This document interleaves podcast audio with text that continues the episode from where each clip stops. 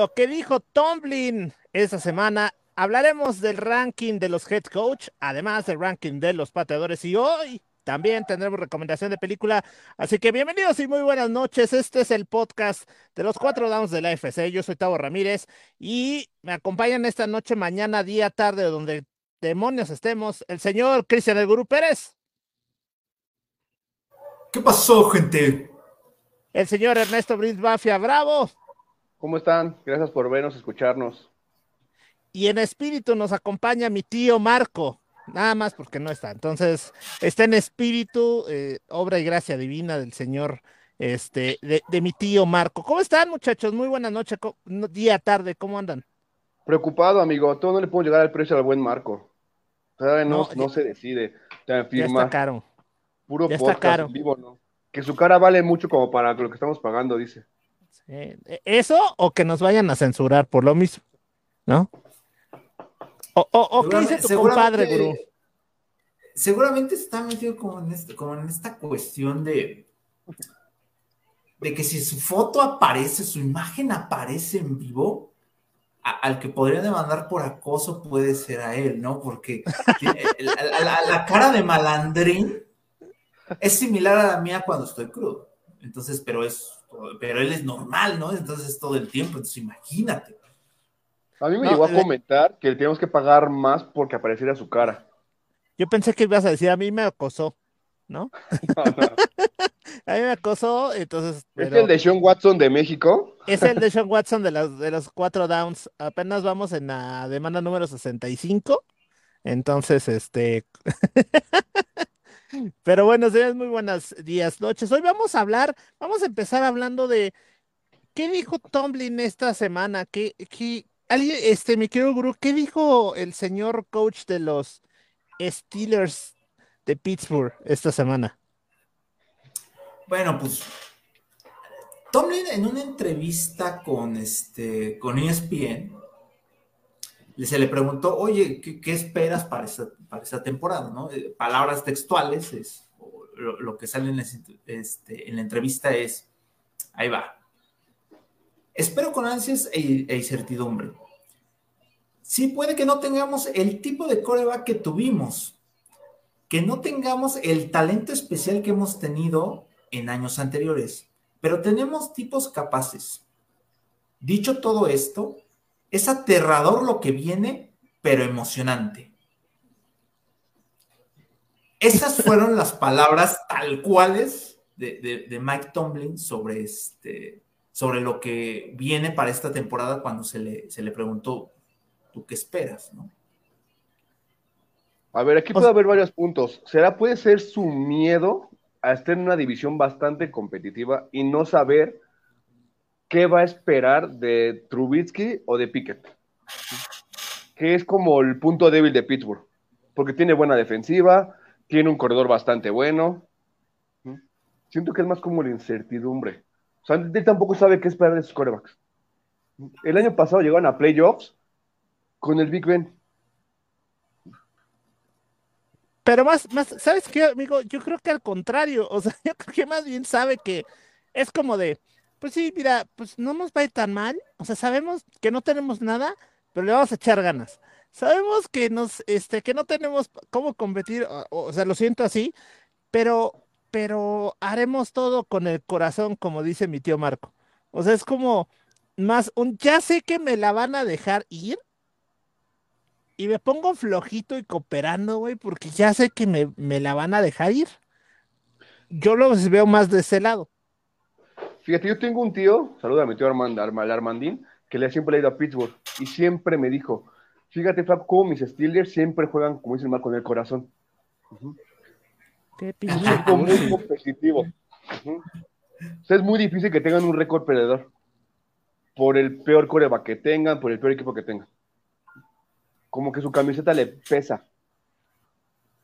Pues tendría que ser, ¿no? Bueno, pero ¿A, ustedes qué, qué opinan?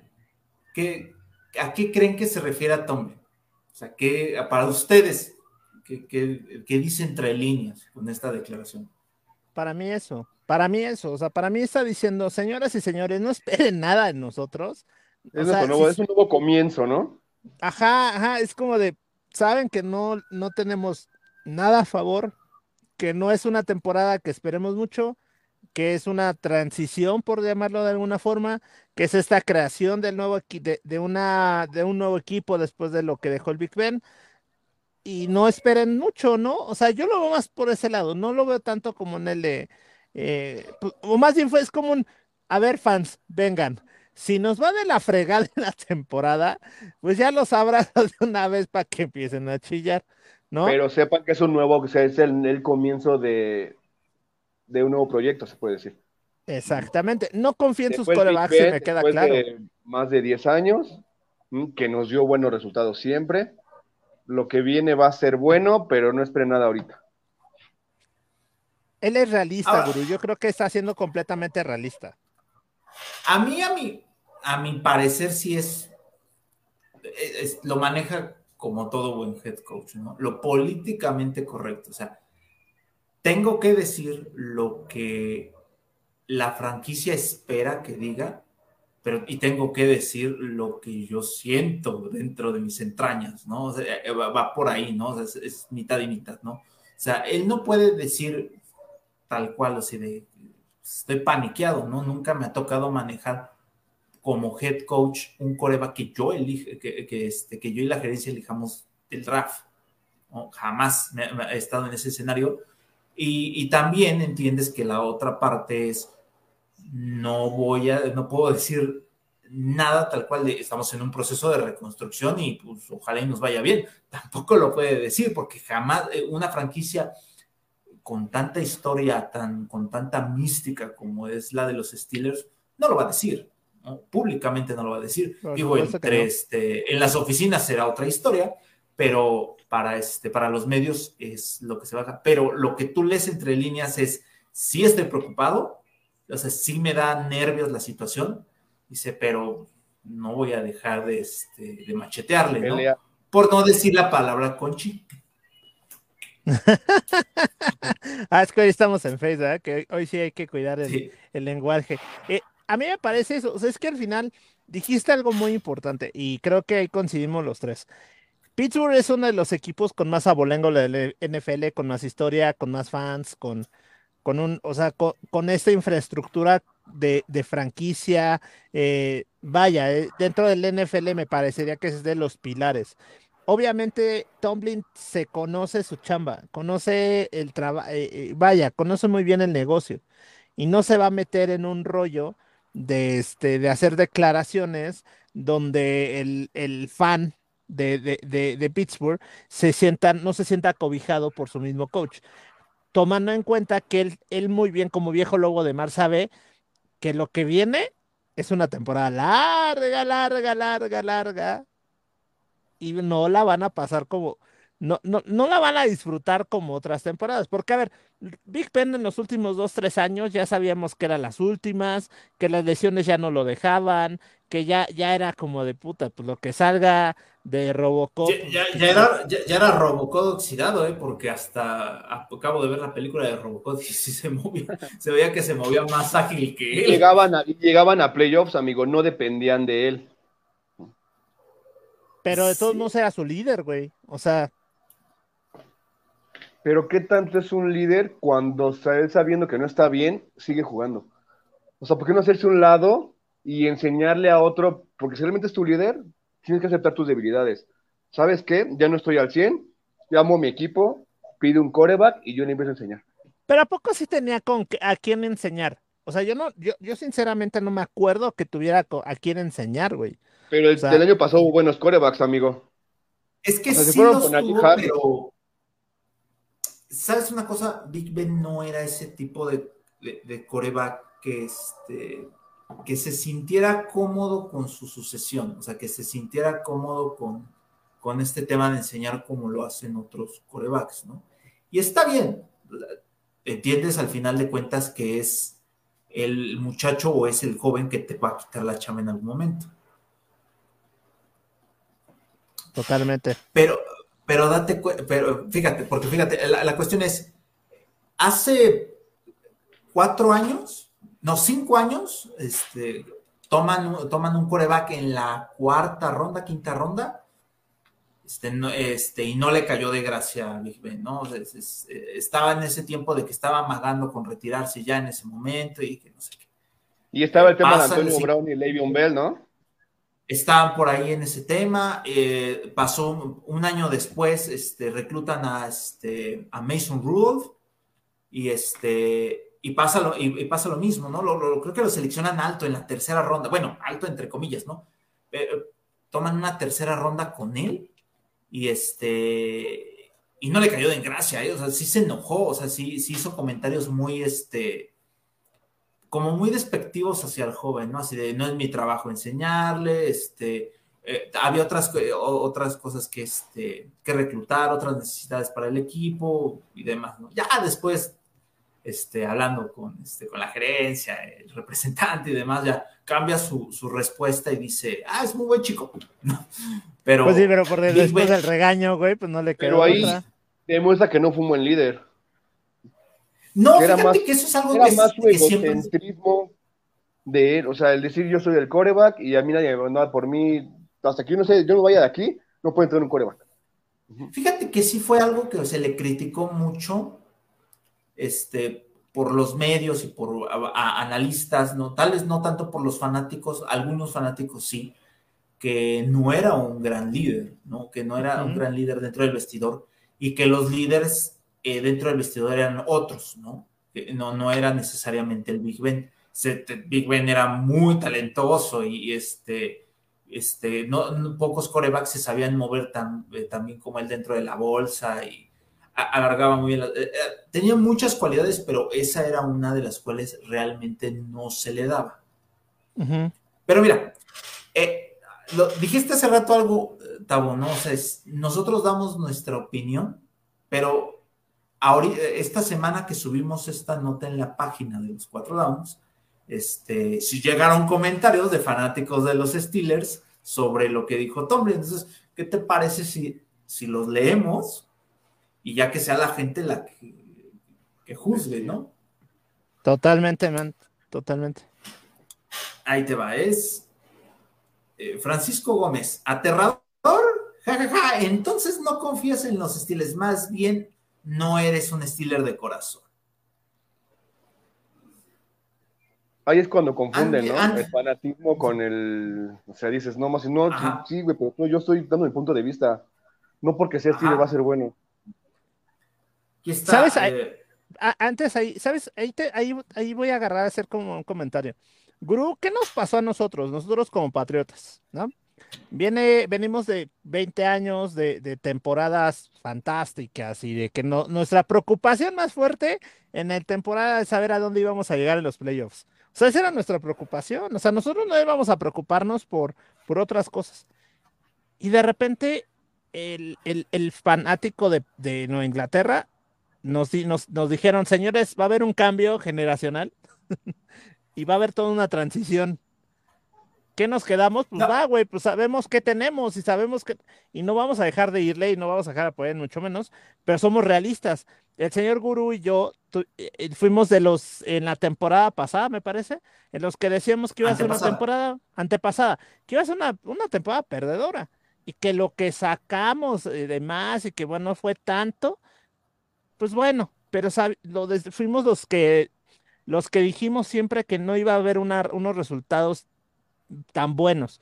Y entonces nos tiraron esa mismo. Es que ustedes ya no son fans. Es que, no, espérame. Uno entiende que hay, hay, en la NFL hay esto.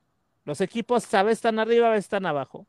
Y, y, todos tienen una oportunidad. Kansas hace unos años no era nadie y era un equipo que cualquiera le ganaba.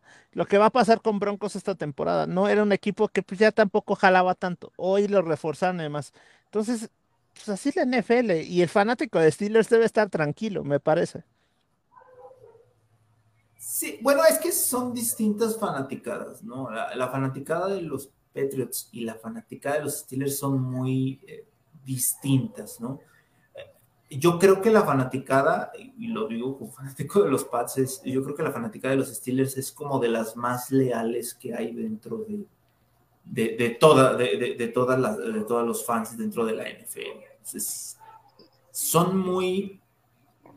eh, tienen, o sea, como que la misma fanática tiene como su propia tradición, aparte de las tradiciones que tiene el equipo, ¿no? Entonces, sí es como muy, este, distinto, ¿no? La, la fanaticada de, lo- de los Pats es muy voluble, ¿no? Sobre todo porque es de, gente un poquito... Bueno, con todo eso, fue es- mucho es- de la moda de los Pats. Sobre todo porque es más, más joven, ¿no? Pero bueno, a ver, te, te sigo leyendo lo- lo- los comentarios de, de los fans de los Steelers sobre lo que dijo Tomlin. Ok, dice Andy Minero, para que sigan con su totalmente apoyo y no critico, hasta que el head coach tiene dudas al respecto. Uy, se ve que ya nos dolió. Uy, Sin qué gran apoyo para el. Dice Diego Domínguez, uy, qué gran apoyo para el novato. Alberto Rodríguez, Kenny la va a romper este año. Luis Fernando, posiblemente no sea la mejor temporada, más sin embargo, es un buen momento para ver la reconstrucción para esta temporada, acoplamiento, aciertos y áreas de mejora. José Luis Mora, ya que se vaya Tomlin, ha desperdiciado talento a mares y, a- y ya ni siquiera para el 2024 se ve mejora. Pues es medio necio, ¿no? Porque sí es medio necio y medio atascado el güey, pero tanto como para cambiarlo a estas alturas. Y aparte la prensa de los Steelers no está acostumbrada a eso. Tiene como coaches a largo plazo. De- Lleva eh, como exacto. en toda su historia, ¿no? Exactamente. Sí, ta- ta- también nunca, bueno, hay que tienes que reconocerle a Tomlin que también nunca ha pasado por temporada, por una temporada perdedora, ¿no? Es, se le critica No. mucho, sí, pero ¿cuántas, o sea, cuántos head coach puedes decir que actualmente hay en la liga que tengan, por ejemplo, eso, ¿no? Que no tengan Claro. temporadas perdedoras. Este, uno más, y ya si quieren nos pasamos a otro tema, dice Jorge Hernández, y tiene mucha razón, la temporada que viene, solo los jugadores que se queden dependerá de si tienen con la pasión en la camiseta. Ah, no comparto. Fíjate, amigo, en Ah. pasados siempre les habla mucho de la importancia de un coreback. ¿Cómo una posición como es el coreback te va a reestructurar todo un equipo? Pero eh, sí, Puede no, pasar, pero, o sea, no, o sea, puede pasar, ¿no? No es común, pero puede pasar. Porque, ¿qué pasó, Eh. ¿qué pasó en los Pats? Se fue Brady, se fue nomás el puro coreback. Ujú. Y se habló de la reestructuración. Antes de Brady se fue cualquier jugador y no había eso. Espérame, Con pero, el pero cuando se igual, va Brady, cuando se va Brady, la defensa de los Pats estaba sólida. Todavía en la, en la temporada pasada, a pesar de que ahí discutimos mucho el gurú y yo, de que no era, era, no era tan sólida como las, la hacían ver, pero era una, era una, era una, una defensiva bastante des- decente. O sea, era varios equipos que hicieron una defensiva como la que tenían los Pats en la temporada pasada. No tenían amigo, un- pero- muchos, no tenían un Judon. Ah, pero a lo que voy es, en el caso de los Steelers, me parece, güey, que eh, el equipo sí se basaba mucho en su, en, en su ofensiva, güey. O sea, ahí sí me parece que podemos. Me parece No, que no, sí no. puede afectar.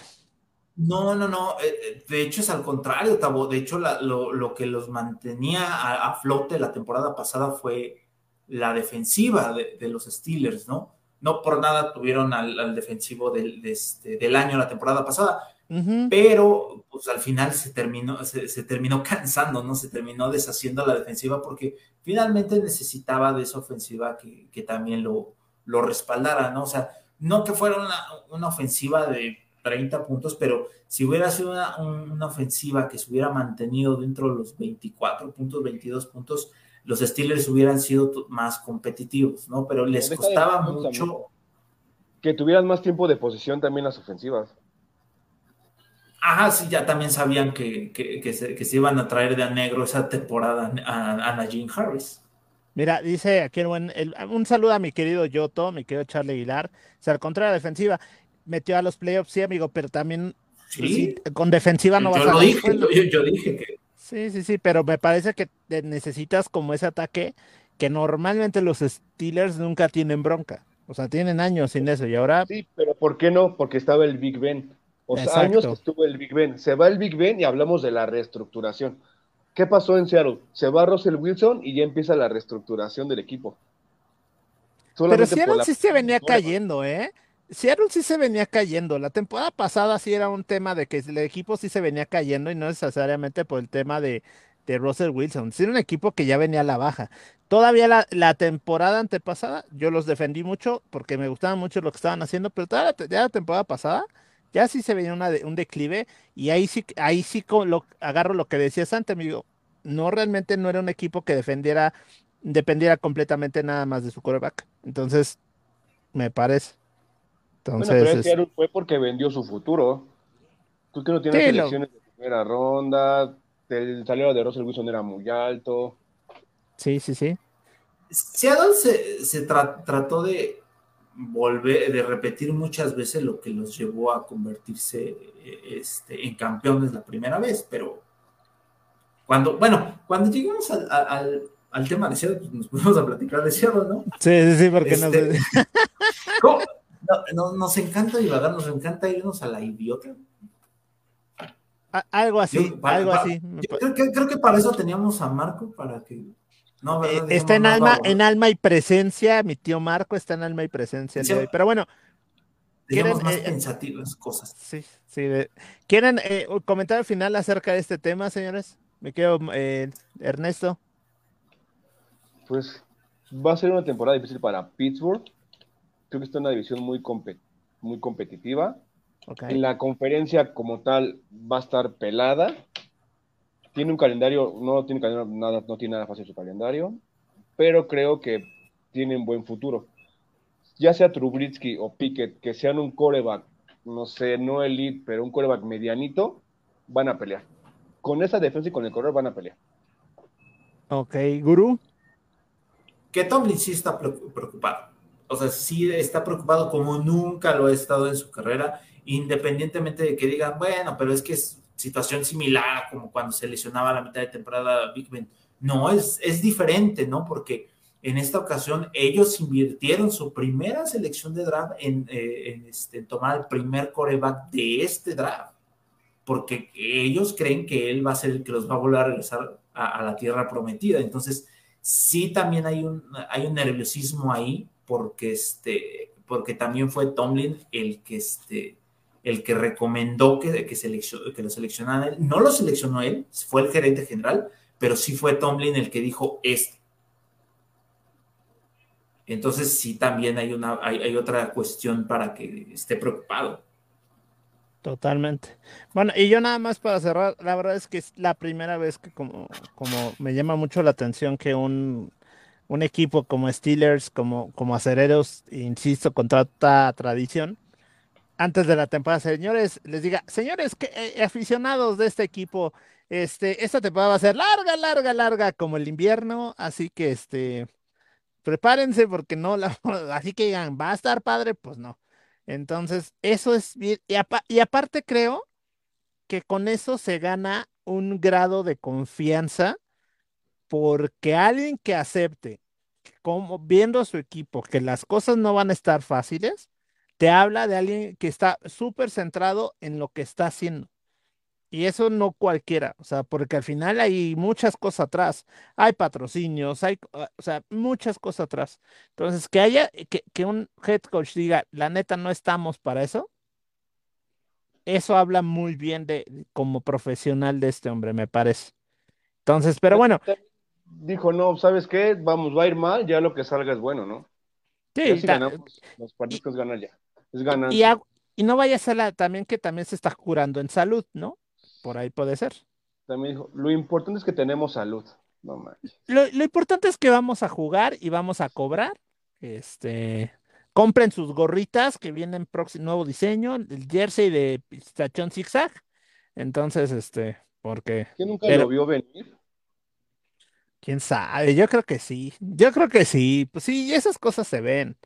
Pero pues bueno, Vámonos con el siguiente.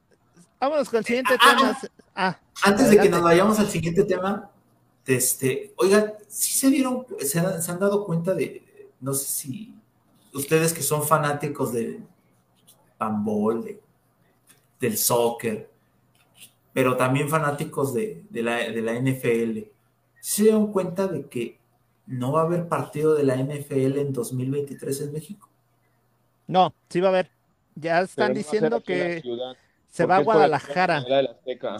Se va a Guadalajara y se va a Monterrey. Sí, lo estaba diciendo en la tarde. Cuando yo lo estaba leyendo en la tarde, que, están buscando si es en Guadalajara o Monterrey. Va a haber va a una apertura de la Azteca por la remodelación. Pero no, no, lo van a llevar aquí. ¿Sabes por qué no? Por la capacidad, que no le llega la capacidad a nadie. Esa es una. Esa es una. Sí, porque el de Monterrey son 56. Para nosotros es como muy fácil. Ah, pues nada más que lo cambien de cancha y ya. Dice Charlie Aguilar que a Tijuana. es que fíjense, para nosotros es muy fácil decir, nada más otro estadio y ya. Eso es todo, ya solucionado. Pero no, no, no, no. Hay muchas cuestiones económicas por las cuales y, cuestiones de organización por las cuales no vendría, no, no vendría, no podría venir la NFL este, si no es en el Azteca. Primero es, el Estadio Azteca tiene 5 millones invertidos en palcos. ¿Eso qué otro estadio te los va a devolver? Ok. Uno. Dos. Invirtieron. Es una, es una, es una idiotez, pero así es la industria, así es la industria del deporte en la NFL, ¿no? El sindicato presionó de, jugadores de la, NFL presiona y, no movieron dedo del renglón para que se pudiera jugar el, partido aquí en México es la remodelación de los vestuarios del Estadio Azteca se hizo para los jugadores de la NFL, no para los, jugadores, no, para los jugadores de la, de la Liga MX. Y se invirtieron 6 millones. ¿De dónde ¿Escucharon americanistas? ¿Escucharon americanistas? No es para ustedes. ¿De dónde sacas otros 6 millones para volver a renovar? Porque es lo que piden, o sea, es lo que pide el sindicato para los jugadores. no, es una, no, es una cuestión de que quieran o no. de hecho, está en la parte, en la parte de afuera, bueno, los que no conocen el Estadio Azteca, en la parte de afuera, eh, se puede ver la parte que construyeron del lado de, no de periférico, de insurgentes, ese está al lado de, de Tlalpan, perdón. Ah, está construyeron la parte de los vestidores especialmente para NFL, que durante cuando no hay partido, pues no, no se nota, ¿no? Pero sí, este, ahí sí le invirtieron. Pero, pero no sé, Guru, qué tanto, porque hablaban mucho de que el mercado no iban a dejar como, como que eso desapareciera y para ellos mucha gente de Estados Unidos viene para acá y les o sea, yo lo que estaba viendo es que están pensando en invertir en la, cuestión, la, cuestión es, la cuestión es, si tú te vas a, a, Guadalajara, por ejemplo, es... Tendrías que adaptar todo, ¿no, amigo? Tienes que adaptar todas las... no, o sea, no nada más es el estadio y conseguir los hoteles y ya no, hay que adaptar toda la ciudad, porque si, si, te, si recuerdas en los partidos anteriores se hacía todo un, un despa, desma para, para, para los eventos que se hacían antes del partido. O sea, si se acuerdan, todo, todo, lo que era reforma lo prepararon para que hubiera interacción con la NFL. Hicieron muchas cosas. Que la ciudad, que, que, que, o sea, no, le tiras este, flores a, a, la CDMX, pero tiene la infraestructura para, ¿no? O sea, Guadalajara está muy bonito y, chido, pero no te da para, para, que puedas concentrar ese tipo de cosas, ¿no? Es por e, e, el, tipo de hoteles, tiene hoteles también de lujo, sí, me queda claro, pero eh, el cómo te, te, mueves de un, de un, lado al otro para la ciudad, pues, también es una cuestión de logística que cambia mucho. Además, el dinero que invierte, que, que, ya está, que ya metió la, la, Ciudad de México para el partido, no es que, que, este, que Guadalajara se lo vaya a devolver. ¿sí? De, ok, sí, ya recuperé tu dinero, ten. No, no se lo va a dar, o sea, porque también hay una, hay una parte del dinero que, da, que, dio el gobierno de la Ciudad de México. Entonces, ese dinero pues, no lo va a perder, así de, pues, ching, ya no me tocó, pero pues, para, que, eh, para que el pueblo pueda tener este, un partido de NFL, pues ya llévatelo tú y ya veo yo después de dónde saco ese dinero. Pues no, la realidad es que no. Y, tú sabes que el, gobierno de Guadalajara o Tijuana no le van a decir, este, pues sí, nos vamos michas y te doy una parte. No, tampoco. O sea, ellos si lo ven, se lo van a quedar. O sea, pues para nosotros es muy fácil nada más decir, pues nada más que se cambie de estadio y ya. Sí. Y no, o sea, hay, muchas cuestiones de logística y económicas que lo cambian mucho. O sea, es, también eh, esos estadios tendrían que tener una aprobación, tienen que tener una aprobación, eh, no me acuerdo qué clase R, no sé qué cuernos, para que este, pueda, se pueda jugar ahí el partido, que fue lo que pasó, por lo cual cancelaron la primera vez de la, deportiva, está bonito. Y tiene que tener, y además tiene que tener un número eh, mínimo de personas para que este, para que valga la pena. Sí, pues acá en el Azteca le metían 87, 87 mil. Después de meter más de 100 mil, le bajaron como 83, creo. Ahora, habrá que ver cómo queda con la que nueva tuvieran las condiciones, ¿no? Exacto. Habrá que ver cómo queda con la nueva remodelación. Se hablaba de que esta parte de que construyeron que parecía departamentos y lo que menos parecía eran estadios, al parecer va a desaparecer y volver a crear como una esta zona de, de, de, como de tribuna. Y este, lo que platicaban es que la estructura del Azteca va a cambiar abajo y van a dejar como cosas que pidió la NFL para que quede como entre el Mundial y la NFL, pero eso es lo que se habla, no, no sé, eh, es que a mí, a mí el Azteca después de esa remodelación que le hicieron, con esa zona tan fea que le hicieron de como palco, se ve horrible. Y aparte esta zona lounge que tiene Coca-Cola y demás, es horrible. O sea, porque yo he una vez y, el, y se ve feo, o sea, ni siquiera se ve bien. O sea, entonces creo que sí tienen que volver a tomar esto donde estaba el restaurante El Freedom en su momento, que eran puras eh, asientos. Creo que estaría perfecto. Entonces, este, ojalá, y entonces tendremos partido hasta 2025, 2026. 24, tendré que, bueno, sí, No, porque el 26 es el mundial, no es el mundial en julio, sí, será el 26. 26, porque el mundial es en noviembre, digo en, julio, julio, y el partido sería en noviembre otra vez. Sí, si alcanzan a cuadrar las fechas para que caiga otra vez, pero en, 24, en 23, posiblemente no va a haber. No, pero van a cerrar el estadio, Hasta el 2025 lo abren. Igual para el 25. De hecho, en diciembre, el último evento que tiene el Azteca es este güey que habla así, canta así, que es Bad Bunny. Ese güey que no, no habla, o sea, digo, no canta, habla, pero en fin, balbucea. Y ese día es, me parece que son mediados de diciembre. En ese momento se cierra el, este, el Azteca y, se van hasta 2024, me parece. 2023, 2024 para este. digo, 2025. 23 al 25. Van a estar dos. Y entonces, por ejemplo, yo sé que esto es de, de NFL, pero de información que cura, el América y el Cruz Azul que juegan en el Azteca se van al estadio de la ciudad de, de los deportes que iban a tirar, ahora van a jugar ahí. Y que el América. Oye, que por cierto ahí hubo partido de NFL en ese estadio, en el, en el estadio de la ciudad de los deportes. un partido de pretemporada, creo que ah, jugaron los, creo que jugaron los Cowboys, creo. Ajá, en los 60 me parece. Por ahí de los 60 fue, fue el partido, pero bueno, ya estaremos platicando en, su momento qué más avances hay acerca de, eso, porque pues obviamente como fanáticos del NFL, pues nos gusta que haya una vez al año partido, y desgraciadamente, pues no desgraciadamente, porque van a arreglarlo, pero ojalá, ojalá regrese pronto la NFL y regresen con, con buenos, buenos partidos, que este como de, de Arizona, eh, San Francisco no se me acaba de antojar tanto, pero bueno. No, van, a, eh, ser los, van a ser los Rams. Ándale, estaría buenísimo. No, pero sí van a ser los Rams. No, ¿Qué este, este año? San Francisco, Arizona, amigo. Ya está ah, confirmado San Francisco, Arizona. Ah, aquí, aquí, aquí, aquí. No, sí, sí, sí. sí, San Francisco, Arizona ya está confirmadísimo. Guru, ¿dónde andas? Anda con Marco, anda de iluminar. No, no te, no, no te escuché lo, el, el, cuando estabas hablando de. Pero bueno, vamos con el siguiente tema. Señores, en la semana salió y nos mandaron un ranking de head coaches para nuestros amigos en este en Spotify.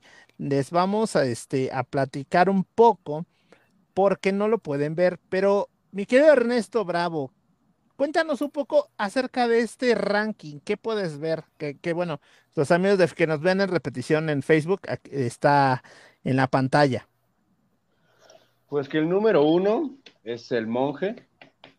Ahora sí que, ¿qué más currículum le podemos pedir al monje? Tiene seis anillos, ha creado una dinastía, nunca ha tenido récord perdedor. ¿Mande? Dos, dinastías. Con los, con los gigantes, ¿no? También. No, no, no. Fueron dos, dinastías distintas con, con los ah, Pats. Ok, ok, con los Pats, es esa. Pero antes, antes de 2010 y después de 2010. No, o sea, lo que voy es que nunca dejaron de competir. Ah, equipo completamente competitivo, sí, de acuerdo. Lo único que le debato a Belichick es que no ha dejado ninguna escuela, ¿sabes? O sea, no hay un head coach que digas, esa escuela de Belichick. Habrá que ver a McDaniels con Raiders, a lo mejor. pero cuando estuvo en Broncos, no la hizo. ¿Mm? Patricia tampoco. Bueno, Patricia fue un desastre en Detroit. Y ahora, ¿qué tanto influyó Brady en estos anillos para él? Es el debate también que tengo con Brady. O sea, si no hubieran estado juntos, fueron como el complemento perfecto. O sea, no dudo que sea el número uno. Para mí es el número uno de los head coaches ahorita activos. No hay nadie que ni le llegue a los talones. Pero ¿qué tanto también influyó Brady? A mí me parece que eran la dupla perfecta, güey. O sea, al final de cuentas, yo, considero lo siguiente. O sea, con un equipo de NFL, un equipo de, fútbol americano, tienes el, el, 50, bueno, no el 50%, tienes una, una que equilibrar, ¿no? Por ejemplo, a la defensiva, pues obviamente tiene un, un, este, un head coach de, bueno, un, un coach de defensa. Hay un, ah, otra vez. Hay un coach de defensiva, hay un coach de ofensiva, hay un coach de. Exacto. Es que, eh, es que entró Bad Bunny a mi mente, güey, y empezó a hablar igual. Este. Hay un coach para cada parte. Entonces, ahí como sea, es, es, obviamente hay uno que los va a dirigir más y obviamente el head coach hace como, como, como la segunda para que, para que el equipo, para que esa ofensiva o defensiva agarre. Pero cuando hablamos un tema como de, de coreback, pues obviamente al que le va a responder, sí es al, coach de eh, al, coach ofensivo, pero tiene mucho más que ver también con el con el eh, con el head coach, ¿no? Y me parece que eran dos tipos que se entendían completamente con la mirada y que uno al otro, uno, uno sin el otro, en esos tiempos no, porque entraríamos en el debate que ahora que fue eh, campeón del Super Bowl no dependía tanto de Belichick, me parece que eh, en, estos 20 años no había el uno sin el otro, ¿no? O sea, no había una, no había, no, había un trabajo uno sin el otro. Entonces creo que ambos eran un 50-50, güey. Aunque a lo mejor le damos el 1% más a Brady porque era el que hacía las, el que tomaba las decisiones dentro del campo, ¿no? Sí. Es porque al final es su filosofía, ¿no? Sí, es que eh, tiene mucho que, o sea, son cosas, son cosas, es un debate muy, es un debate muy largo, ¿no? O sea, finalmente sabes que, que, este, que al final Brady sin este, sin Belichick hubiera sido, este, hubiera sido campeón, o sea, sí. La cuestión es, no sé qué tan rápido hubiera sido campeón sin Belichick. Esa es la cuestión, porque vamos a ser sinceros, o sea, Tom Brady fue una sexta ronda de draft. O sea, ¿cuántas franquicias este, quitan al coreback titular por darle la oportunidad al chavo, aunque se ve que, se esfuerce, ¿no? Y, durante las primeras temporadas de Brady, no es que hubiera sido tan asombroso, o sea, era un, muchacho que, que se esforzaba y que ejecutaba un plan de juego bien diseñado. Hasta ahí. Fue extraordinario ya hasta pasando su sexto, séptimo año. Entonces, ¿qué tan, con ese, con ese progresar, con ese andar, o sea, qué tan rápido hubiera sido campeón Tom Brady en otro lado, con otro head coach, ¿no? O sea, para empezar, ¿qué tan rápido hubiera conseguido la titularidad? O sea, entiendo que con Nueva Inglaterra se da esta cuestión de, este, de una coincidencia por la lesión de Bledsoe, pero este, no hubiera pasado una situación, estamos de acuerdo que no hubiera pasado una situación en cual, eh, igual en otro lado. O sea, si lo recluta Green Bay, o sea, ¿cuánto tiempo hubiera pasado para que él hubiera tomado los controles con Farai? Como tres años. Más, porque imagínate, a Rogers lo reclutan en 2009 y todavía estuvo, eh, todavía estuvo dos años atrás de este de, de, este, de FAR. Entonces, imagínate, por ejemplo. 11 años. Este, si, si, lo hubiera tomado, o sea, cualquier otro equipo es. Eh, nosotros solamente nos podemos a pensar en lo que ha hecho, en lo que es ahorita, y entonces para nosotros es. Brady hubiera hecho eso en cualquier otro lado, pero no sabes qué tan rápido, ¿no? O qué, equipo le daría esa oportunidad de ya métete como titular. Eso es, algo que a lo mejor no te pones a, pensar como de esa manera, ¿no? Sí, porque por ejemplo, cuando estaba Matt Castle amigo en Pats, que se lesionó Brady, Belichick hizo brillar a Matt Castle. Con, las limitantes que tenía. Matt Castle no hizo nada en Kansas. Kansas apostó por Matt Castle, porque el plan de juego de Belichick, todos sabemos que hace a un coreback brillar. Lo hace un coreback cumplidor pero ahí es por el plan de juego del coach, ¿no? Ajá, sí. Saber, y, nada más vuelvo a insistir, o sea, no, yo no digo que, Tom Brady no hubiera sido este nada sin Bill Belichick, o sea, no, no, tampoco va por ahí. O sea, sí creo que fuera de, eh, fuera de los Pats, sí hubiera, sí, sí hubiera sido campeón, pero no creo que hubiera sido campeón tan rápido. Yo creo que le hubiera costado más trabajo por la cuestión de escalar, porque, o sea, cuánto talento hay que, este, que tienen que pasar por dos o tres equipos, este, muchos jugadores, para que brillen, ¿no? O sea, es, por ejemplo, este, por ejemplo, Stephon Dix siempre fue el 2 en Minnesota. No hasta que lo cambian a los Bills. Funcionó. Y en Minnesota dio el salto con la jugada de la división, en jugada contra Nuevo Orleans, ¿se acuerdan? Sí, sí, el, milagro de, el milagro de Minneapolis. Ahí dio el salto. Pero este, claro, sí, pero o eh, eh, eh, y este, todavía estuvo otros que dos años más todavía ahí en Minnesota, ¿no? Entonces, por, por ejemplo, e, ese tipo de cosas que, que, este, que, que está por ahí el talento, pero hasta que no este, se mueven, hasta que no este, alguien más no les da eso, es complicadísimo. Ahora, imagínate que lo hubiera reclutado Detroit. No, ah, bueno. O sea, es.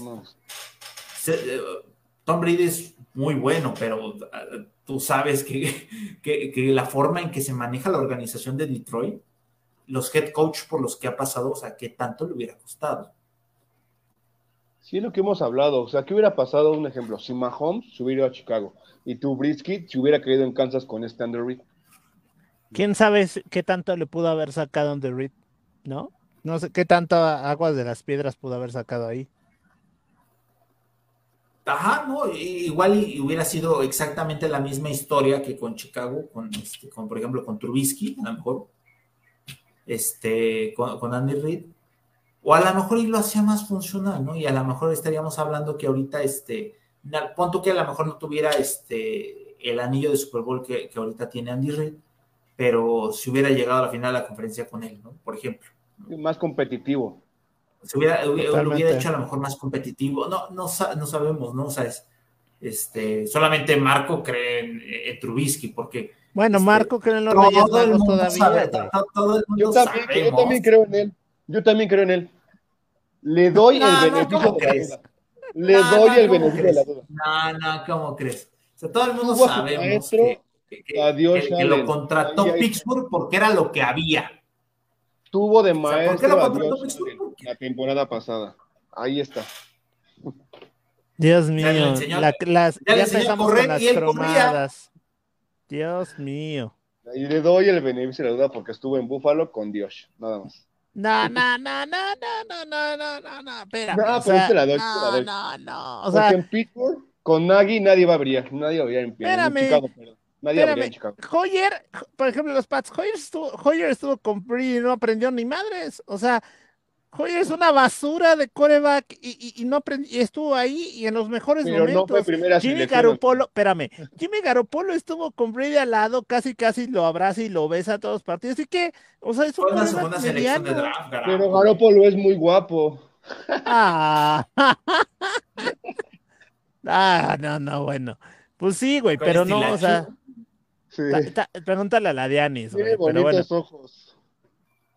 Está sabroso el güey. No, ahí sí, han dicho que, que el güey es muy guapo, sí, pero, pero realmente no, o sea, creo que no tiene mucho que ver a veces, hermano, porque creo, creo que no porque estés con el mejor se te va a pegar, güey, o sea, no, ahí no creo que aplique tanto, o sea, ya lo vimos con estos dos ejemplos que te acabo de dar, y no, no sé, güey, No, no pero sé, le o doy sea. más a Trubisky con este Tomlin que con Nagy en Chicago. Siento Aparte- que puede hacer más ahorita. A Josh Allen, ¿qué le Puede puedes ser. aprender hoy? O sea, oye, a Josh Allen, ¿qué le puedes aprender? Ya. Todo. A Ay, correr y a cobrar. Exacto. Todo. Ah, Echaste al equipo al hombro. Fueron, fue la defensa, fueron 13 segundos. Fue la defensa. no- y- y- no, Dios Fue mío. la defensa. Echarse el equipo al hombro, por favor. Voy a estar, fue la defensa. sí. 13 segundos. No, y, es fue la que- y defensa. además 13 es- te lo crees. defensa. Y además te lo crees. Pero a ver, vamos con los head coach, ¿no? Ok. Ah, Sí. Aquí ¿Cuál es tengo el una duda. siguiente? Es John Harbaugh para esta cadena, para este ranking. Ajá. ¿Quién ven primero, a John Harbaugh o Andy Reid? A ustedes. Andy Reid. Tienen los mismos anillos. Los dos, tienen uno cada uno. Pero Andy Reid ha jugado un Super Bowl más. No lo ganó, pero jugó uno más. Dos Para más. Andy Reid. los anillos, amigo.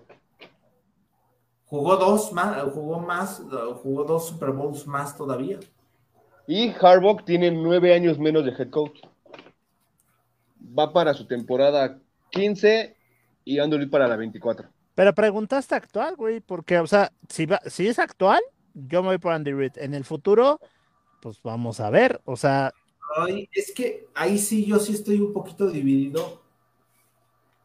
Eh, mira, o sea, si, si fuera en base por lo que pasó la temporada pasada, yo, yo- yo a lo mejor sí pongo un poquito arriba a Harbaugh, porque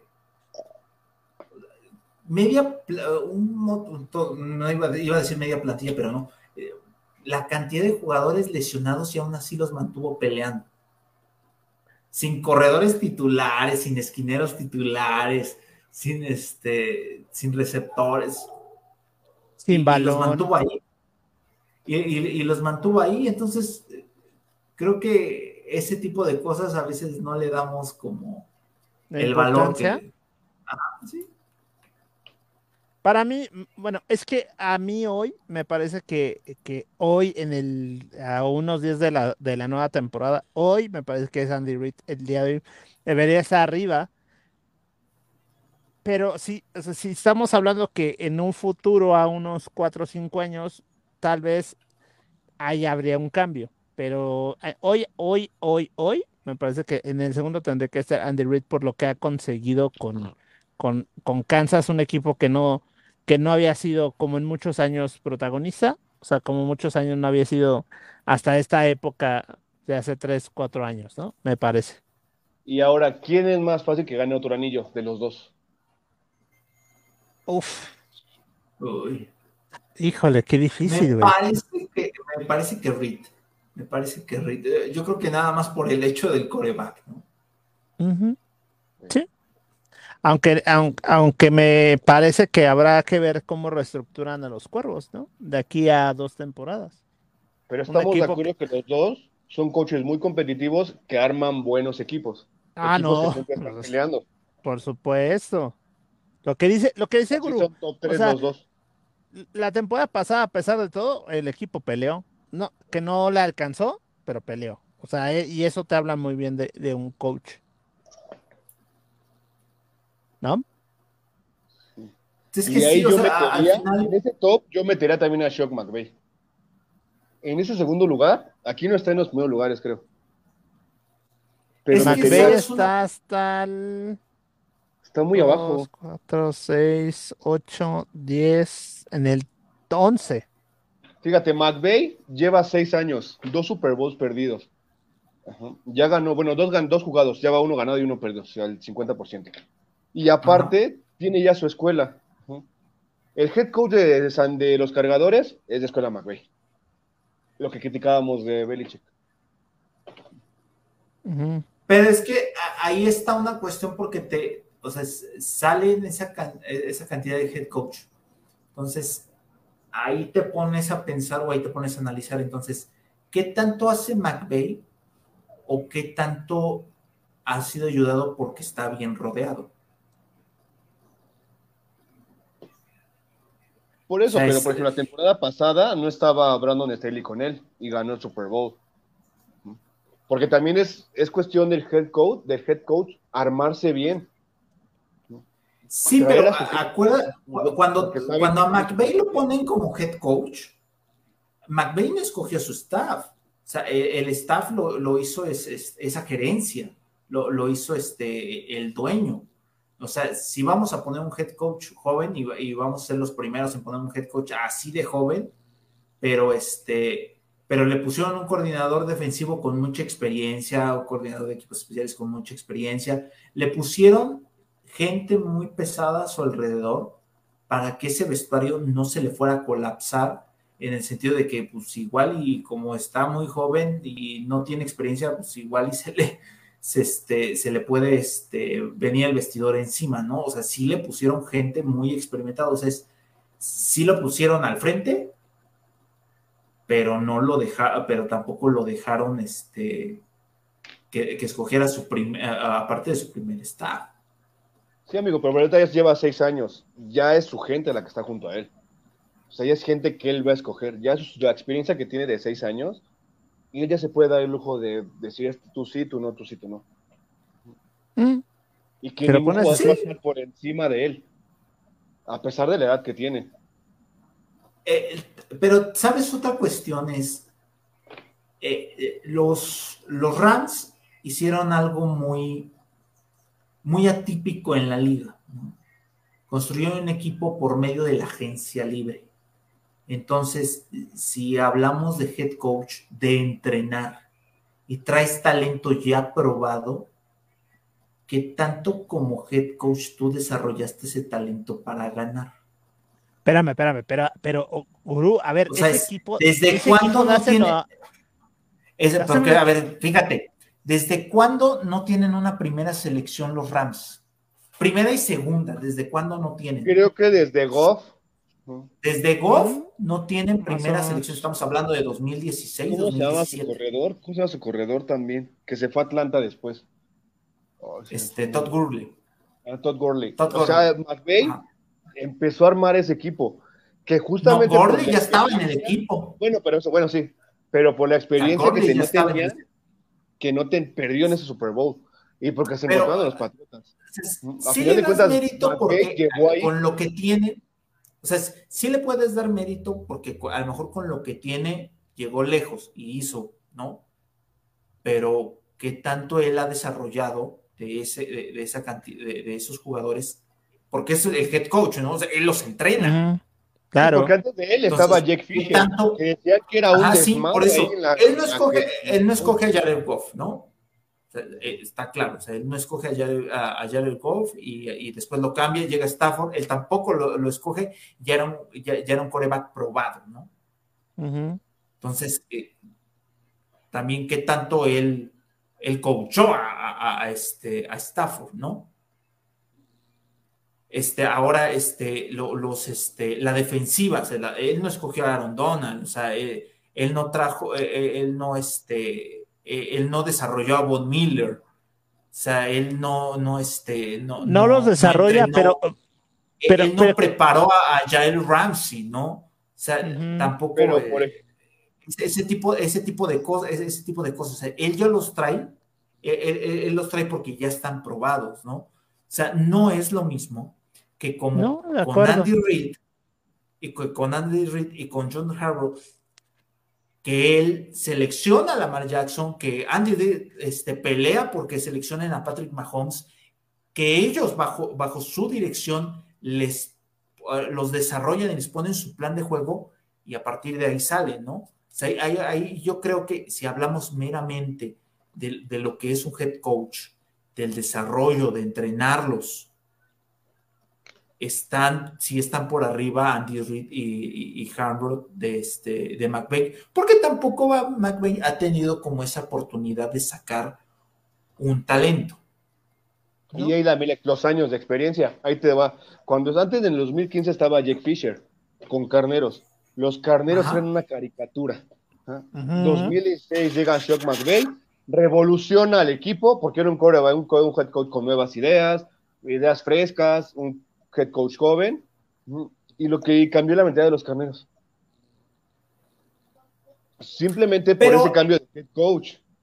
Sí, pero ese tipo de cambios era también porque ya los, eh, porque ya los jugadores estaban muy cansados de, Fisher, o sea, ya, ya estaban como amotinados, ya, ya, estaban hartos. O y pasa algo muy similar con este Adam, con Adam Gates en Miami. O sea, eh, eh, no me recuerdo el, nombre del entrenador de Miami, pero estaban tan hartos, eh, estaban tan hartos de él que, este, que, los jugadores pidieron que se fuera. Meten a Adam Gates como head coach, que estaba ahí en ese momento como coordinador, y, este, y el equipo levantó. O sea, Miami tuvo otra cara, ¿no? Y, al final sabes que Adam Gates no funcionó, pero sí, sí entiendes que el, cambio generacional en un momento de tensión este, motiva, motiva a los jugadores. O sea, no es que, que, que, haya impuesto esa moda, o sea, eso, ya había, eso ya había sucedido en algún momento. De acuerdo. O sea, estamos, estamos hablando de que pones a un McVeigh en top 5, pero no por arriba de Harbaugh y Andrew Reid. No, sí, sí, no lo pongo arriba de, no lo pongo arriba de ellos. Por esa cuestión. O sea, porque, digamos, si hoy se retira este McVeigh, si dice, ya me voy, un anillo de Super Bowl, se retira al mismo tiempo Hammer y se retira al mismo tiempo este Andy Reid también. ¿Cuál tiene más, cuál tendría más derecho de, entrar a su primer, en, su primer este eh, su primer nominación a este Salón de la Fama? Estás hablando, amigo, Porque que uno, lleva un cuarto de carrera de que Andrew Reid. McVeigh lleva seis años, Andy lleva 24 pero algo que, siempre te va a decir o que siempre te, va a, este, a poner como, como un head coach cuando te retires, ¿a quién desarrollaste? ¿A quién hiciste? O sea, es cuando se retira eh, este, ¿cómo se llama? ¿Cómo se llamaba el que estaba antes de, Tomlin en los Steelers? Este. Coward. Bill Coward. Cuando, eh, tuvo, tuvo temporadas horribles y pesadas. O sea, es, Seleccionan a Big Ben, lo desarrolla. y, cuando se, se, retira es, ¿qué logros tuvo? Un Super Bowl y desarrolló a Big Ben. y perdió uno con a, Big Ben. No, es, se va, se va a retirar, se retira McVeigh y te van a decir que sí ganó un Super Bowl. ¿A quién desarrolló? Por eso, pero ¿estás de acuerdo que, por ejemplo, Andrew Reid ganó su Super Bowl, primer Super Bowl cuando tiene 21 años de carrera? O 20 o 21 años. Ajá, sí, pero Andy Reid sí había llegado, seis, había llegado, un, había llegado a un Super Bowl con Filadelfia. Claro. Sí, pero Andy Reid, sí, y, o sea, y, los lleva hasta allá y lo, lo, trataron gacho en Filadelfia. Muy mal. Y con todo eso llega hasta allá, se llega hasta allá y fue un partido muy competitivo e, e, e, ese que tuvieron contra, este, contra los Pats, ¿no? Es, pero, sabe, eh, pero, pero sabes que, que, al final, este, cuando se retire Andy Reid, te van a, te, van a decir, o sea, es, un Super Bowl, pero él seleccionó a Patrick Mahomes, él se esforzó porque lo, por, por tenerlo a él y él lo desarrolló. Sí, aparte dejó escuela de coaches también, ¿no? Y, en el caso de Harvard también, puede, también puedes decir, o sea, él desarrolla a Flaco. Y él, y él este, y, Flaco es MVP, eh, fue MVP del Super Bowl. Sí, pero ahí lo ganó la defensa.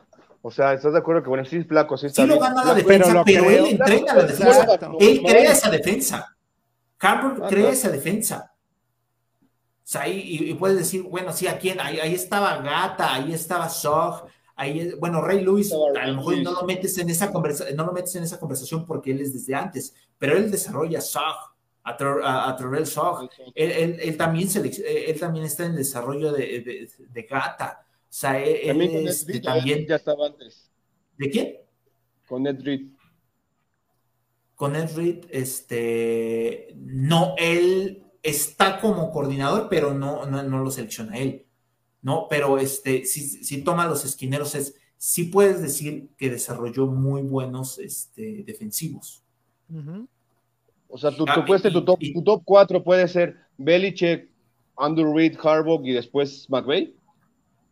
No, McVay, Harbaugh. activos. Mm, Coaches activos. Dame un top 5 tuyo.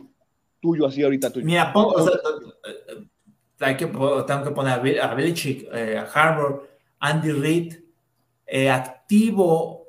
Ya no puedo poner a Sean Payton porque se acaba de retirar. pero sí pongo, por ejemplo, ahí eh, entre los cuatro, sí pongo a Tomlin, Ok.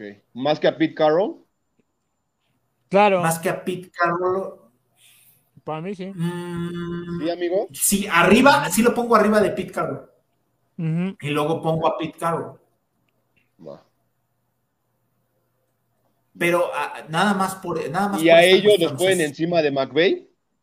Sí, A ver, vamos a ver de segundo escalón. A, a Tomlin y a Pete Carroll. Los tienen, tienen un anillo.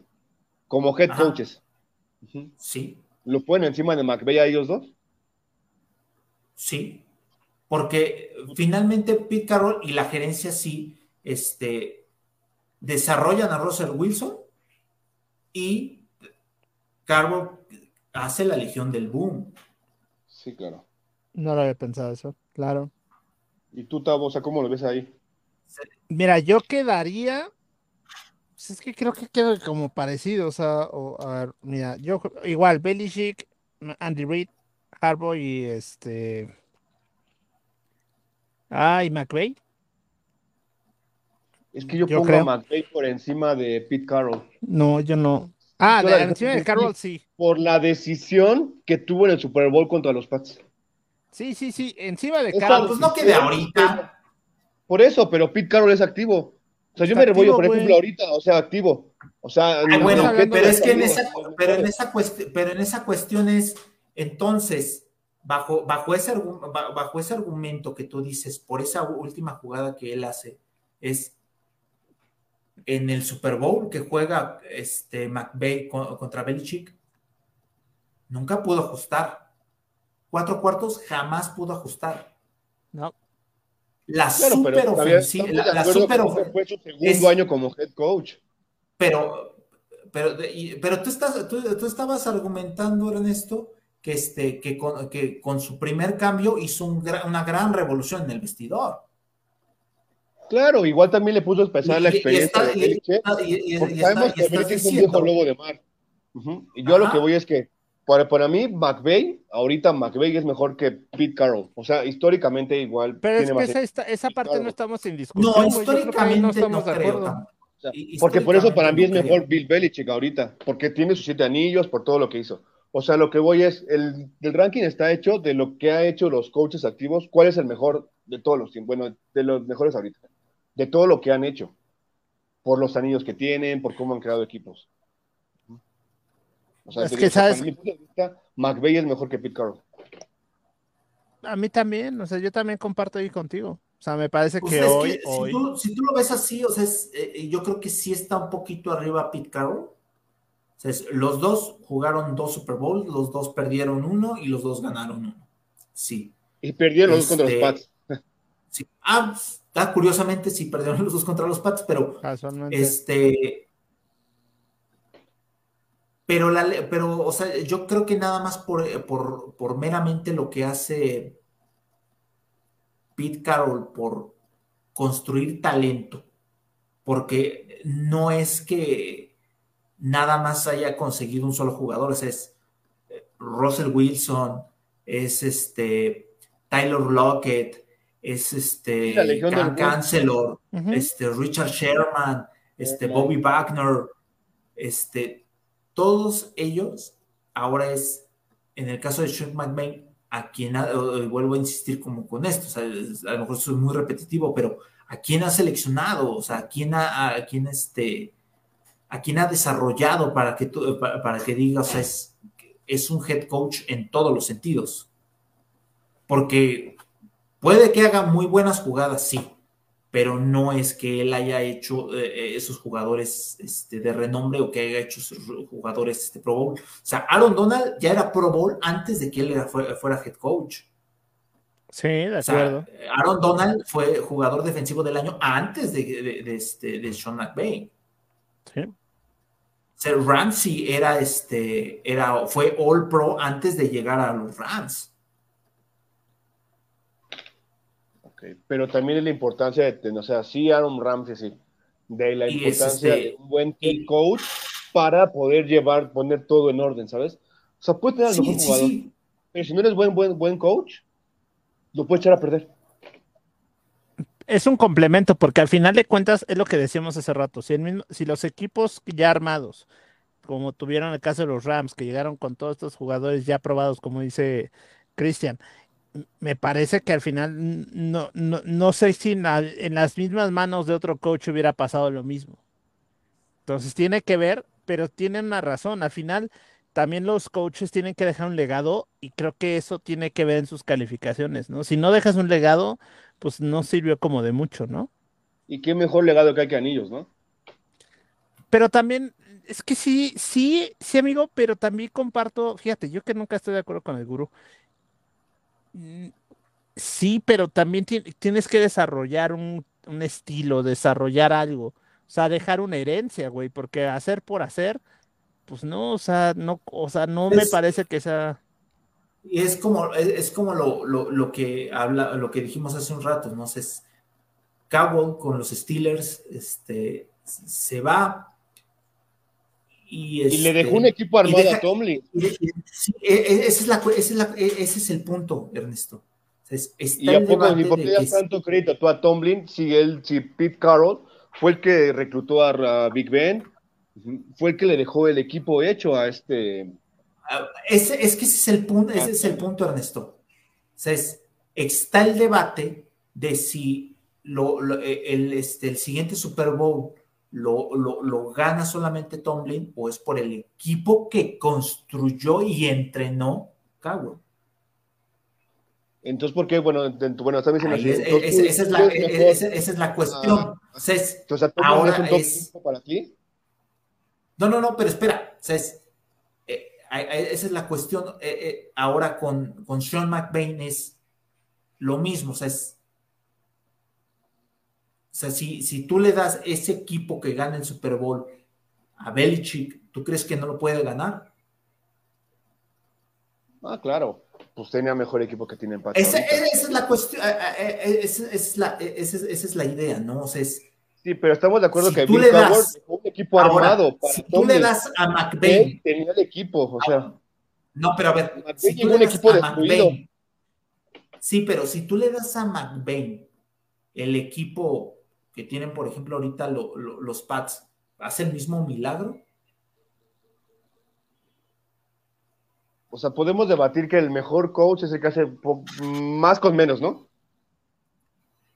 No, es el que los entrena, es el que los desarrolla, es el que los elige, o sea, porque hay una gran cuestión ahí. O sea, es mm, la gerencia fue la que se, o sea, es- hay, hay que darle mucho crédito también al gerente, porque el gerente fue el que se encargó también de andar este, haciendo tratos para armar ese, para armar ese equipo. McVay venía de Washington con Ron Rivera, ¿no? Ajá. Sí. También estaba con este, Ajá, sí. con Brandon Staley. Y de ahí Acá anda Eric Montiel, este, ¿a qué te refieres con Hackett?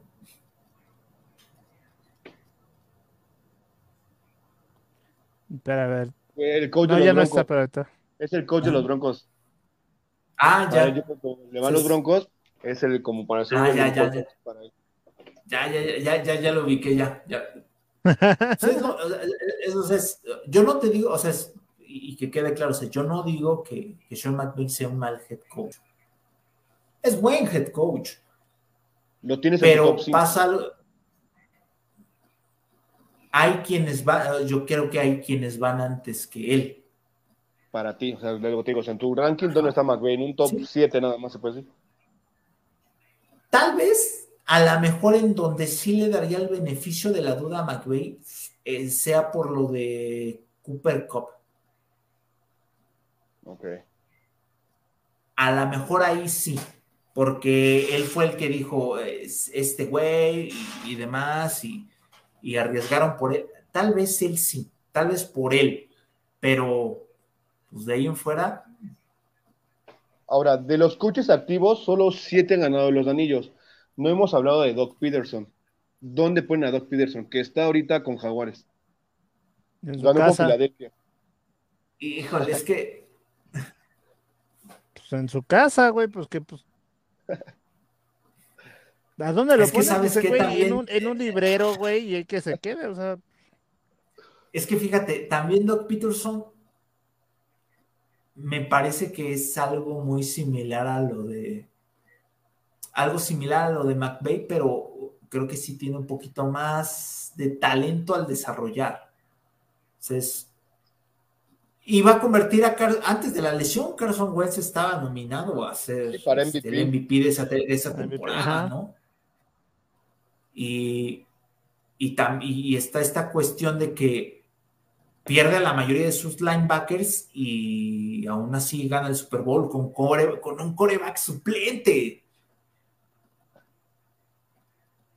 No, entonces sí tiene, tiene su mérito, o sea, también Doc Peterson tiene como, tiene ese mérito, no, no es que muchos head coach tengan esa, esa parte de decir así de puta, a la mitad de la, durante la temporada fui, este, fui perdiendo mis linebackers titulares y este, y ya casi terminando la temporada regular, pierdo mi coreback titular, pero con coreback suplente gano el Super Bowl, o sea, no es que muchos head coach tengan como ese argumento. O sea, si, si tú ves, tú crees que McVeigh pudo haber ganado el Super Bowl si se le, si le hubiera este, lesionado Stafford en la semana 15.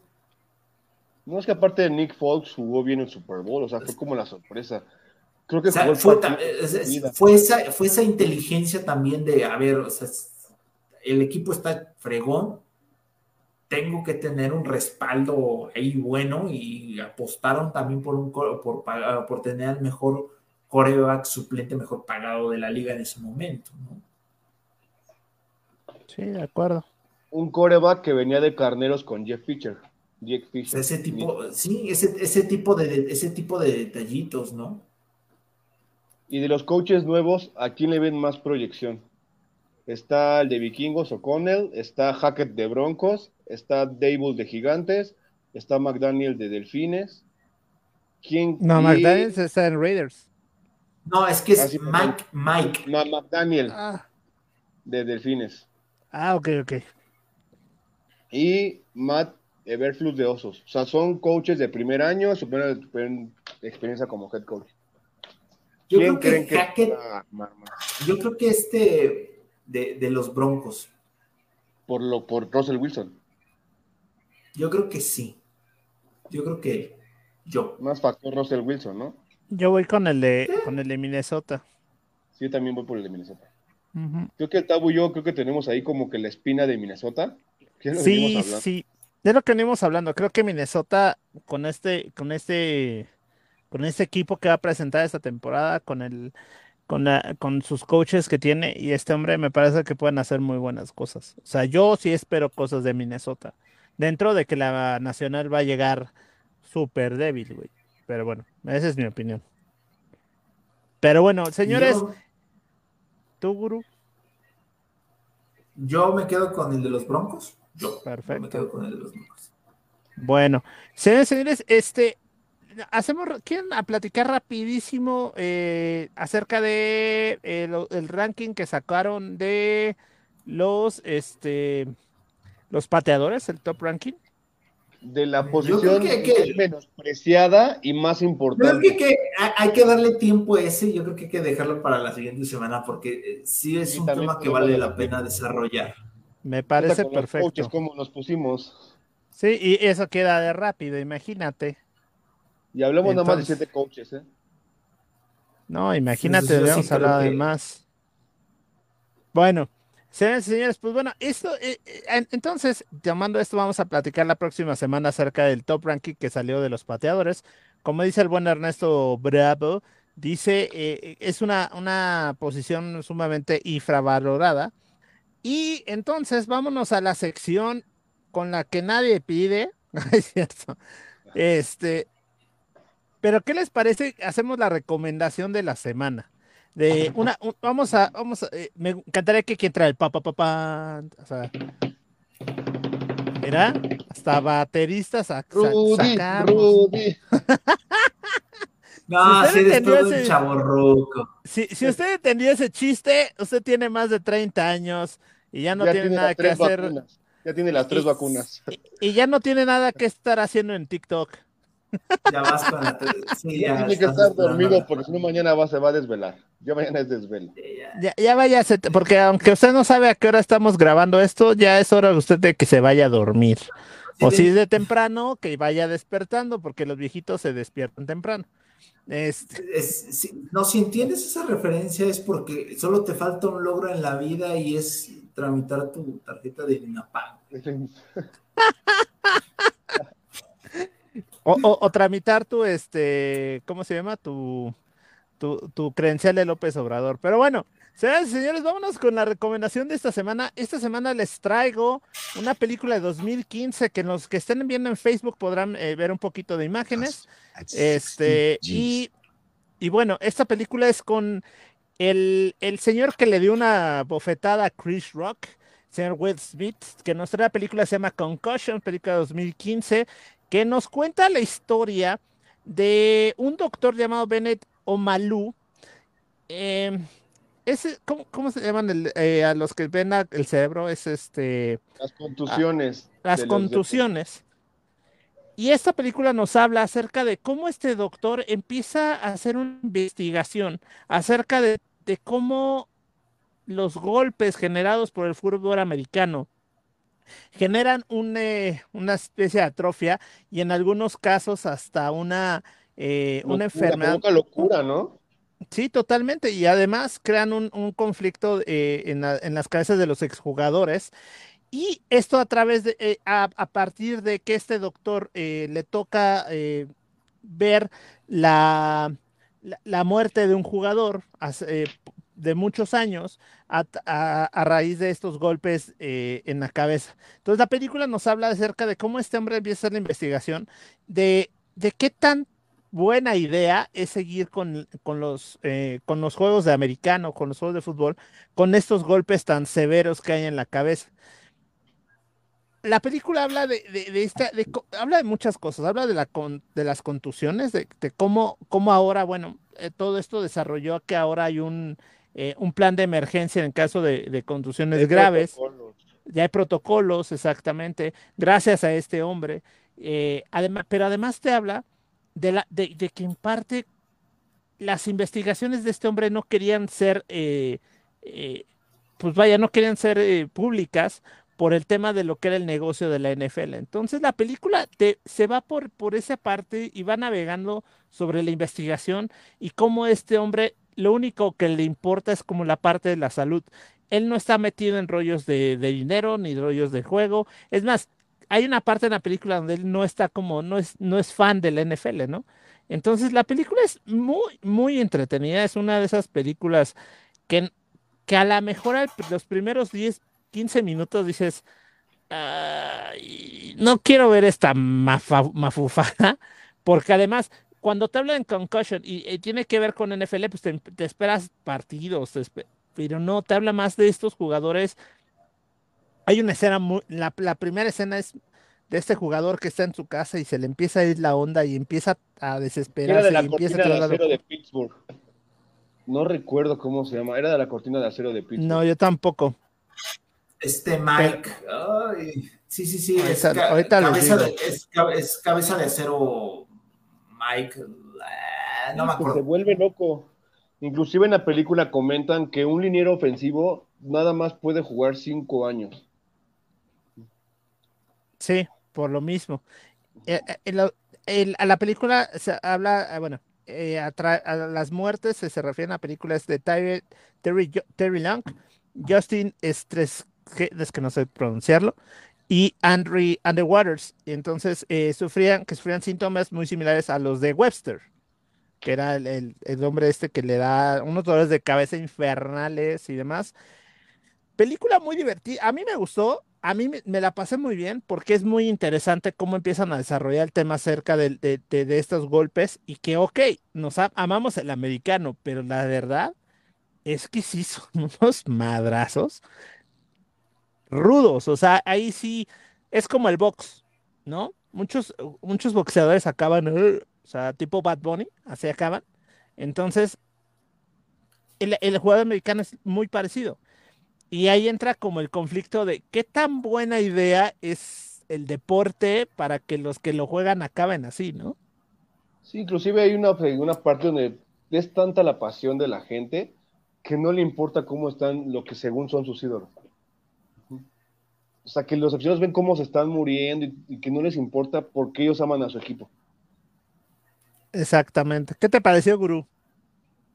Fíjate que eh, lo, lo chistoso que esta película la, sí la fui a ver al cine, pero yo no había oído nada de ella. O sea, es de, de esas veces eh, voy con mi esposa al cine, empezamos a ver qué vemos, ¿no? Vemos en la cartelera la, la imagen de, de- de Will Smith y, y para Latinoamérica eh, eh, la película se llamó La Verdad Oculta. Ujú. Y entonces, cuando la vimos, creímos que era como una película tipo de, como de suspenso, a- algo así. No sabíamos que era de deporte. Le dije, ah, vamos a ver esta. Will Smith siempre hace películas chidas. Y ya está, que estábamos ahí, ya supe de qué se trataba. A mí es, particularmente son temas que a mí me, que, que a mí me gustan mucho por este tema de, de, este, de la neurociencia, ¿no? O sea, es, Ujú. eh, eh, existe un término clínico para, para lo que les pasa a, a estas personas, es este, encelofatía, encelo- encelopatía traumática crónica, ¿no? Eh, y, y es un término que, que- que se ocupa para una, este, una lesión, una lesión a nivel, a nivel este, cerebral después de una, de, de este, una cantidad de, go- de golpes en, la cabeza, ¿no? En, la película te lo, te, lo resumen a que después de muchos años, este, el, el cerebro que, que pega tantas veces con el mismo cráneo al rebotar, este, crea pequeñas este, lesiones, pero básicamente es el, el- la cabeza, una vez que recibe una cantidad de golpes, con dos golpes que tengas que no se te atiendan, este, puedes desarrollar este, en- enfermedades o te predispones a desarrollar enfermedades. Entonces, eh, bajo este término, este, la película o, o el doctor que se mete a esto es ellos que se meten tanto en estos golpes, pues son más propensos a desarrollar demencia temprana, a tener este, psicosis, a tener alucinaciones, es porque creas este, daños que ya son irreparables en el cerebro por el desgaste que se le da. Tienes eh, un cerebro de una persona de, una, una persona de 40 años tiene un cerebro golpeado que parece que tiene este, 80. Que parece que tiene 80 años, pero tiene como demencia senil, lesiones de ese tipo. Sí, sí, sí. Eh, Y la, y la película es muy interesante. O sea, realmente, digo, yo no, yo no conozo- conocía mucho del tema, pero sí me pareció una película sumamente interesante porque al final nosotros nos sentamos a ver los partidos con chelas y alitas todos los domingos, ¿no? Y luego, o pagamos un boleto de, para ver el juego en vivo. Pero realmente el que esté ahí, el, a pesar de que ganan millones y lo que tú quieras, es un juego re- extremadamente rudo y las consecuencias a futuro pues sí, están muy cañonas. O sea, es una película que sí, sí, este, eh, pegó, pegó en los talones y pegó mucho en, en la NFL. De hecho, una película que no querían hablar mucho la gente y más de las franquicias, pero una, una muy buena película. Se llama eh, La verdad oculta, es- en inglés es Concussion, y la encuentran, en, está en Netflix todavía, luego la van a, pa- a- me parece que la mandan a HBO a partir del mes de agosto, y Creo pero que por está también en mientras... Star. Está en- eh, ahorita nada más está, ahorita les digo, está, según esto está, pero, o sea, la que sí está, está en Netflix. Will Smith es- hizo boxeador, va al área de deportes. Ándale, si ya, Al- Ali se quedó estúpido. Está en Netflix, está en Claro, Apple y, y Amazon, bueno, estos tres últimos en, en compra. No está en otra plataforma, pero a lo que estaba leyendo es que va a fin- en agosto para HBO. Pero buena película, está, digo, está Goldsmith, este, está Alec Baldwin, también ahí de, eh, y dirigida por Ridley Scott, que Ridley Scott es un, una riata ah, dirigiendo películas. Si nada más hizo Gladiador, señores, nada más, las mejores películas de la vida, pero en fin. En fin, pues vámonos, faltan setenta y tantos días para el inicio del, para el kickoff inicial del NFL. señores, 70. Seguiremos 70, ya, fíjense, 70 días para el inicio del, eh, de la NFL, ya contamos, ya urge, pero seguiremos cada fin, cada mar, cada mier, cada cada jueves estaremos con ustedes este, en un directo que estaremos haciendo el señor Ernesto Bravo y yo, y los miércoles este, igual grabaremos para que jueves tengan el, el podcast en Spotify. ¿Algo más, señores? No, pues que la próxima semana vamos a hablar de los Bills y vamos a tener invitado de los Bills Mafia. Ya, eh, lo- lo- fíjate, Guru, ¿qué Confírmalo vamos a hacer? primero. Amigo, ¿qué vamos a hacer? ¿Qué vamos a hacer, Guru? Si se, si, vamos a pensar, ya para terminar, que los Bills son campeones del Super Bowl. ¿Qué vamos a hacer? Me vuelvo O sea, loco. ¿Quién va a aguantar a este mira. güey? O sea, Que la quinta es la, pues que la quinta es la vencida, ¿no? No, pues si no es en esta, no va a ser nunca, güey. O sea, no, no, no manches, porque en verdad, ¿quién va a aguantar a, Ma- a Ernesto?